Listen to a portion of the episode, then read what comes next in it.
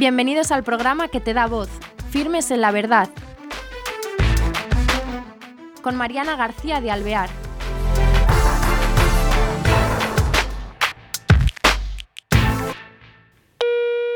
Hola queridos oyentes, de nuevo bienvenidos a este programa de Firmes en la Verdad.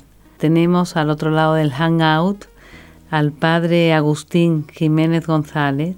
Él es eh, director del Instituto de Ciencias Religiosas y profesor de Antiguo Testamento, este dentro del Instituto de Ciencias Religiosas de San Damaso. Él nos va a acercar a este instituto y nos va a hablar de qué trata y de la Universidad San Damaso. ¿Qué tal, padre? ¿Qué tal está? Muy buenas tardes, muy bien muy contento de estar con vosotros. Que me, esto de San Damaso, de la Universidad San Damaso, nos suena, pero ¿qué, ¿qué, es? ¿Una universidad normal? Como que dijéramos, ¿a qué llamamos Universidad San Damaso? ¿Quién la rige? ¿Quién la, usted es el director, pero mm. ¿qué se puede pues estudiar allí?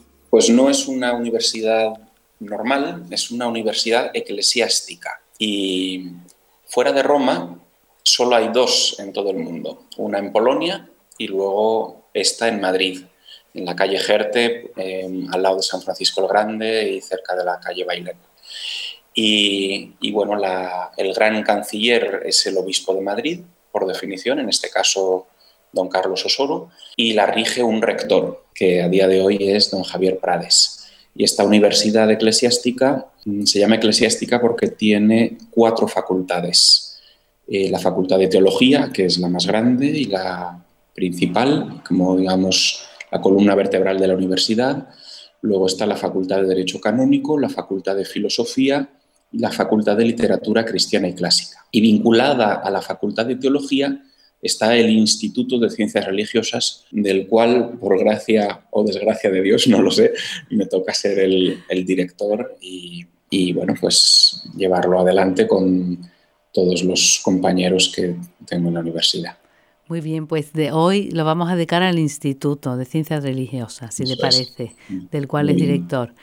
A ver, ¿esto por qué llamamos ciencias religiosas? Eh, quizás choque un poco lo científico con lo de la religión.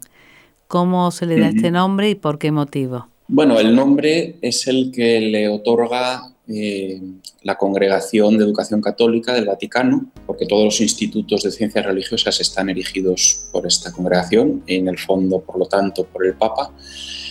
Y el nombre, eh, bueno, es para indicar la solidez, la razonabilidad de la propia ciencia teológica, que es la que aquí se estudia y que para nada se opone pues, a las ciencias, a las otras ciencias humanas, ni a las mm, ciencias de la naturaleza. Y lo que quiere designar es el estudio de la teología eh, a un nivel, digamos, de menor intensidad que la carrera en sí de teología. De hecho, sería un poco como la, técnica con respecto a la superior. La teología son, de hecho, cinco años, se estudia en la Facultad de Teología, y prácticamente las mismas asignaturas se estudian en ciencias religiosas, pero con, digamos, menor creditaje y, sin algunas asignaturas que sí están en teología. Por ejemplo, latín y griego se estudia en teología, pero no se estudia en el instituto. Eh, algunas asignaturas concretas de filosofía no se estudian en el instituto, pero sí en la carrera de teología. Entonces, ciencias religiosas es el nombre de la carrera de tres años de bachillerato en ciencias religiosas equivalente a la teología. ¿Y esto a quién va dirigido? ¿Es solamente para sacerdotes o está dirigido a todo el mundo en general? Está dirigido mm, sobre todo a los laicos, de un modo más concreto a los que aspiran al diaconado permanente, a religiosos y religiosas que no son sacerdotes, o sea, que no van a ser sacerdotes porque los sacerdotes según la Congregación de la Educación Católica, lo que tienen que hacer es la carrera de teología, no la de ciencias religiosas. También está eh, dirigido a los profesores de religión, uno que dé clase en secundaria, por ejemplo, pues tiene que tener ciencias religiosas, al menos el bachillerato, y luego para todos los agentes de pastoral, catequistas, colaboradores eh, de primera mano en las parroquias, pues también están dirigidos estos estudios para ellos. Y por supuesto, que además no son pocos, los, mm, para los laicos cristianos que quieran profundizar más en su fe, que, tengan inquietud teológica, que deberían ser todos. Pero... Y este instituto eh, está en Madrid, porque han estado a la calle, pero eh, me imagino que podrá haber un acercamiento online, ¿no? O suscripción online, porque dice que, es verdad que eh, nos interesa a todos, laicos, catequistas, bueno, de todo, formarnos. Entonces, ¿cómo es, eh, cómo lo hacemos? Pues, pues el instituto eh, puede cursarse en dos modalidades. La ideal, por la riqueza que tiene, es la presencial, en la que uno pues va por las tardes, eh, las clases son de 6 y cuarto de la tarde a 9 menos 10 de la noche, son tres clases de lunes a viernes. Esta es la modalidad ideal para quien tiene ese tiempo, pues porque es una riqueza muy grande el convivir con los compañeros, el trato con los profesores, el que te transmitan la teología eh, en clase con los testigos directos que son los profesores. Y este es el modo presencial mm, que es muy rico y que además se crea como una verdadera familia, eh, una iglesia doméstica mm, pequeña ahí en la universidad. Pero claro, no todos pueden sacar cuatro horas todas las tardes. Bueno, de hecho hay mucha gente que, que, pueden ir haciendo asignaturas poco a poco. Entonces van pues dos tardes a la semana y van sacándose los cursos pues a lo largo de los años, porque aquí quien no tiene prisa pues puede hacerlo así, que también es muy recomendable. Pero los hay que ni siquiera pueden así. Y entonces se ofrece eh, la modalidad a distancia, que esa modalidad Mm, permite hacer la carrera desde casa, porque de hecho es una carrera reconocida civilmente y reconocida en Europa según el Plan Bolonia. Y en ese caso, el profesor es propiamente el manual. Un manual, pues por ejemplo, uno hace cristología. Eh, pues el manual de cristología habla directamente al alumno, enseña al alumno y le va poniendo ejercicios al alumno que tendrá que presentar a un tutor y el tutor se los va corrigiendo, le va consultando las dudas, pero quien hace de profesor es realmente el manual. Y este es el, digamos, el sistema que implantó la UNED, la Universidad de Estudios a Distancia. Y, y en esta modalidad pues, se permite que muchos lo estudien. De hecho, mm, nuestro instituto, como fue de los primeros que empezó a funcionar, antes eh, se llamaba el Instituto San Agustín, pero hace unos años digamos que se integró en la Universidad San Damaso y por eso ahora se llama Instituto San Damaso, eh, tiene presencia en más de 20 diócesis dentro de España. Está tanto en las Islas Baleares como en las Islas Canarias, desde Cádiz hasta Lugo, hasta Valencia, Jaén, eh, La Rioja, mm, Ávila. Eh, hay en prácticamente casi todas las provincias de España alguna sede de este instituto y entonces cualquiera que esté en estas zonas geográficas puede matricularse, estudia en su casa, luego lo único que son presenciales son los exámenes, eso sí que hay que ir, eh, los que están en Madrid a Madrid, los que están en otra extensión de su diócesis a donde tengan los exámenes y así pues se puede ir sacando la, carrera y profundizar en la fe. Qué interesante. Y ha hablado antes de bachiller, ¿qué diferencia hay? ¿Qué pasa? ¿Que son los alumnos más pues jóvenes o es que es más fácil, es menos contenido? No, es el nombre que se da a los tres primeros años de ciencias religiosas. Cuando el título oficial eh, que da el Vaticano es el de Baccalaureatus, que traducido al castellano es bachillerato. Entonces, eh, da igual la edad que uno tenga, pero se llama así, bachillerato en ciencias religiosas. Pero hecho el bachillerato, se puede hacer también la licenciatura, que son dos años más. Entonces, ¿Son de bachillerato tres años o dos? Tres. tres. El bachillerato, tres años, donde se estudian todas las asignaturas fundamentales de teología y de filosofía. Y aprobados esos tres años, hay un examen, digamos, final de carrera al cabo de estos tres años que mm, uno lo aprueba y ya tiene el título de bachiller en ciencias religiosas. Siendo bachiller en ciencias religiosas, uno puede pasar a la licenciatura. Y en la licenciatura lo que se hace es profundizar en distintos temas de teología, eh, ya sea uno tiene ya las bases de lo que ha estudiado en el bachillerato y ahí pues profundiza, por ejemplo, en bioética o en la presencia de Cristo en el Antiguo Testamento o en las sectas y otras religiones. Hay una gran variedad de temas y tres especialidades dentro de la, de la licenciatura, que una especialidad es vida religiosa, otra es enseñanza religiosa escolar y otra es evangelización. Y, bueno, hay unas asignaturas comunes para todos y otras propias de cada especialidad. Qué interesante, ¿eh? pero son larguísimos, cinco años. ¿eh? Cinco años, sí. Hoy día que se han acortado con el plan Bolonia las, las licenciaturas, está cada vez la ciencia religiosa más exigente, pero bueno, es mm. natural, ¿no?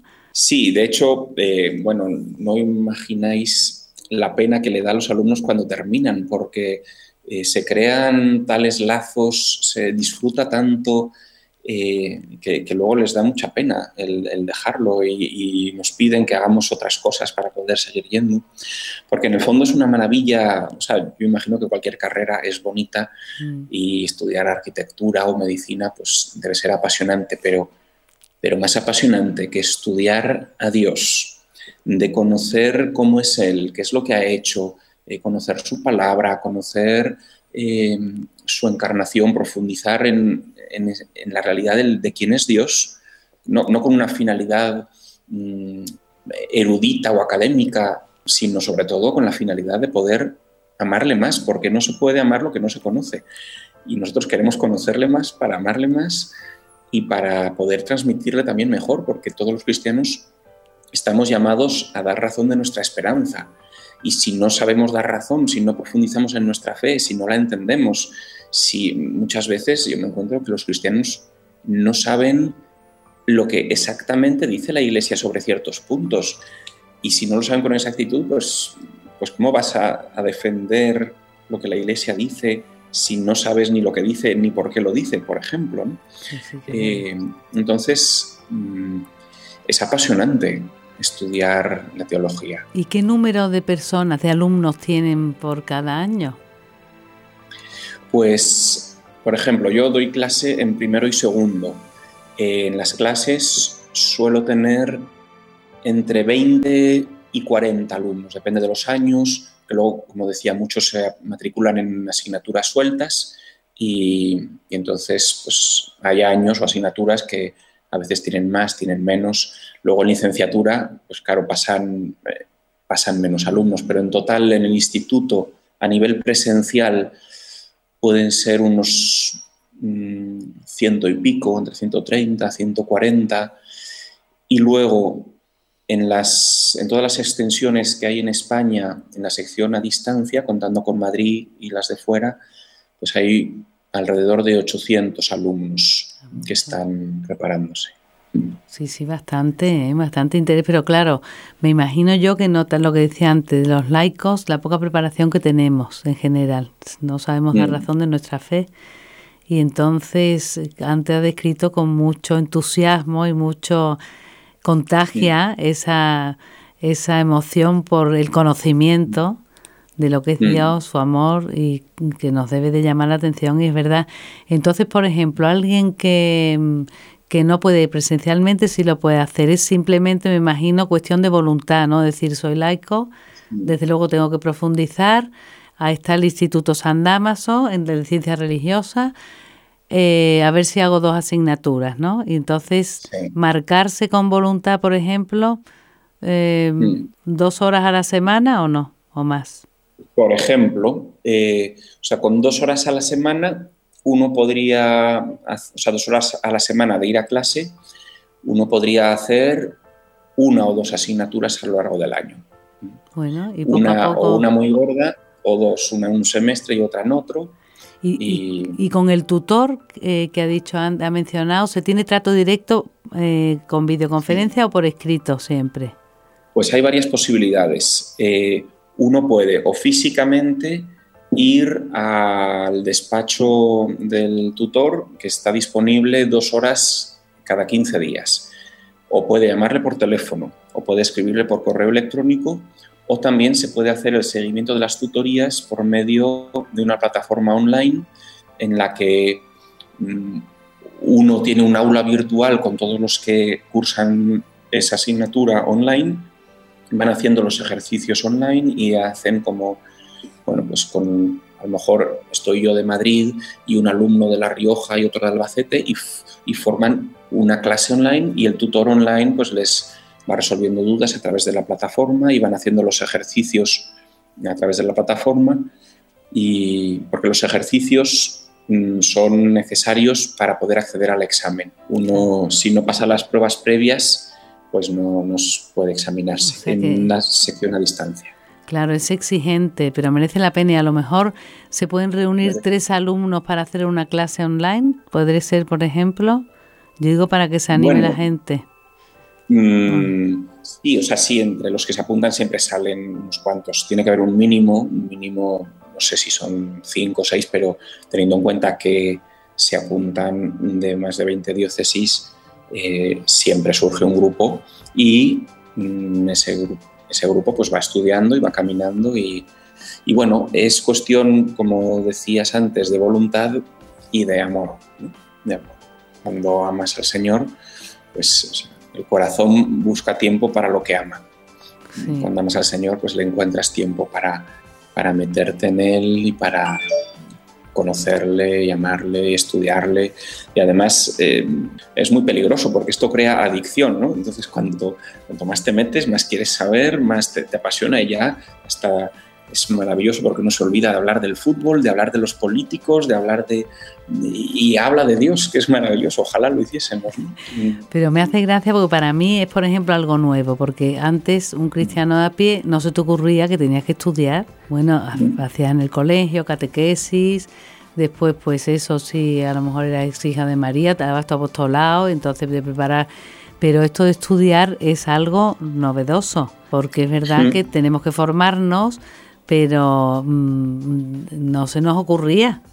Es curioso porque es verdad, tenemos que suscitarlo, pero también el ejemplo empieza por uno mismo, ¿no? Entonces yo pienso que, que claro, es meterlo en nuestro modus vivendi y decir, bueno, oye, nos había enterado que existe esto, nos estamos enterando que es interesante y que tenemos que formarnos porque en el mundo que vivimos está, ¿no?